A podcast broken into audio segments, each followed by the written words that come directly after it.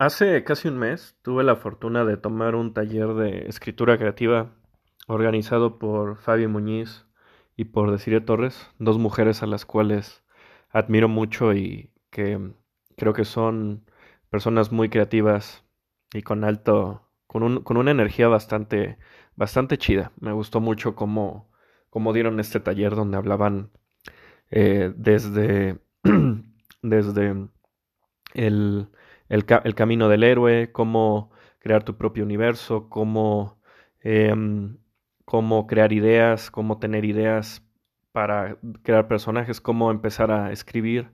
Y vaya, me encantó mucho. Fue un poco breve, pero también tuvieron la iniciativa de invitar a dos, dos invitados. Eh, uno de ellos, eh, o más bien una de ellas me, me cayó súper bien y se llama Magda Pérez Selvas. Ella es la autora de una novela de caballeros que tengo ahorita en mis manos y se las recomiendo muchísimo. Se llama Maiwen y esta novela em, está ambientada en un universo pues un poco un, tanto fantástico, es ficticio, em, pero me encanta cómo, cómo empieza narrando la creación del universo y también va ambientándonos en, en, el mundo de estos personajes. Se los recomiendo mucho, lo pueden buscar su libro directamente con ella en su página en Instagram. Y algo de lo que quiero hablar el día de hoy es sobre que cuando, estaba, cuando ella estaba narrando, o nos estaba más bien comentando cómo fue que creó esta novela y en qué se basó, ella describió el concepto del arquetipo del, del caballero.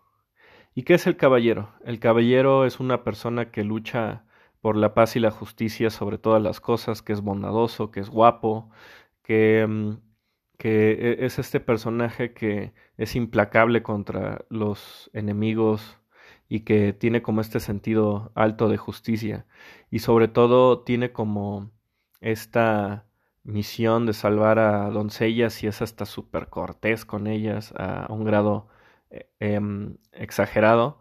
Y bueno, la salva de algún enemigo, de algún dragón, qué sé yo. Y, y obtiene esa recompensa, obtiene su amor y, profesa su amor de forma un tanto, um, ¿cómo decirlo? Em, em, vaya, súper super agresiva, ¿no? Así como de, wow, yo te amo porque eres la doncella de todo el mundo.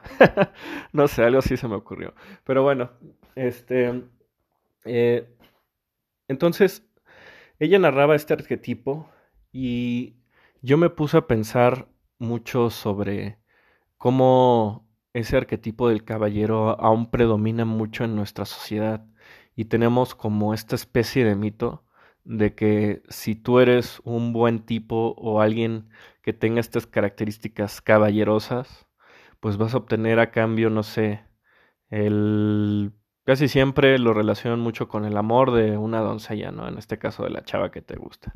Pero a lo mejor también se puede interpretar como si soy un buen tipo, pues obtendré riqueza. Si soy un buen tipo y trabajo lo suficiente, pues eh, me volveré rico. Si soy un buen tipo, pues la gente le voy a caer bien. Si soy un buen tipo, eliminaré X problema.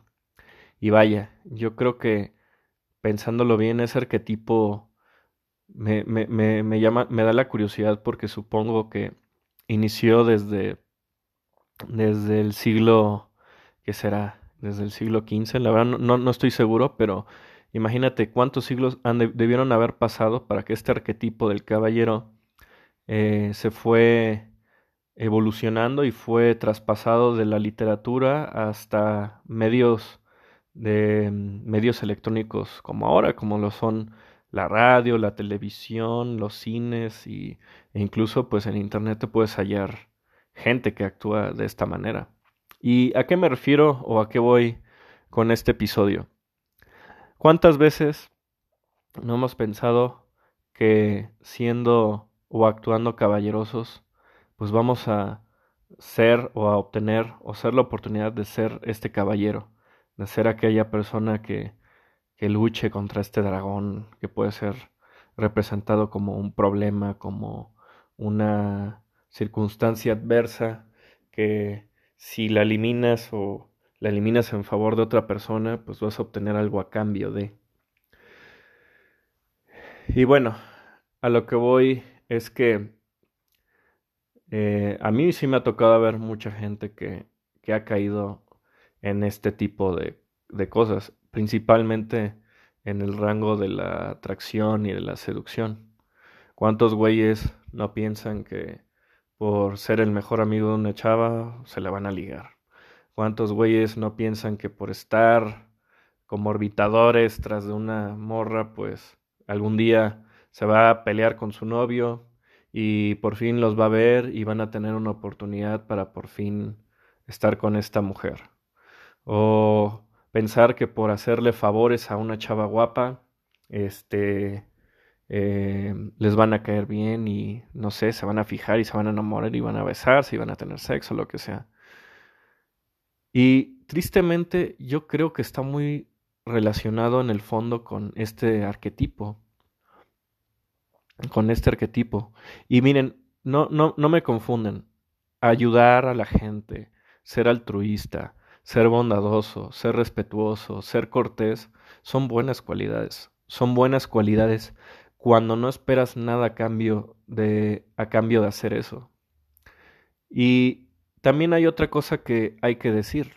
No todo el tiempo tienes que ser así. Y no me refiero a que, em, vuelvo a lo mismo, no es que sea algo malo, pero, pero también eh, hay una parte en nuestra educación, sobre todo en, en, la, en el kinder, en la primaria, donde te, muestran mucho este tema de obedecer siempre a la ley, de, de, obedecer siempre a tus autoridades, a tus papás, a tus maestros, a quien sea, ¿no? A cualquier figura de autoridad. Y nunca te hacen como, como juzgar o cuestionar ciertas cosas, ¿no? O sea, ¿por qué?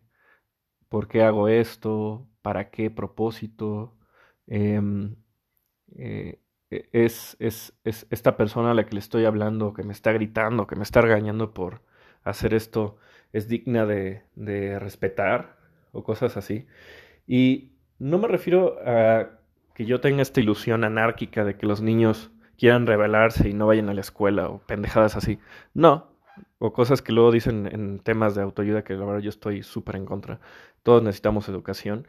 Pero a lo que voy es, ¿en qué momento nos enseñan a cuestionar ciertas cosas para de esa manera tener cada uno un criterio propio y decir, ¿sabes qué? Yo puedo tener la libertad de, o más bien yo elijo en este momento no ser cortés. ¿Por qué?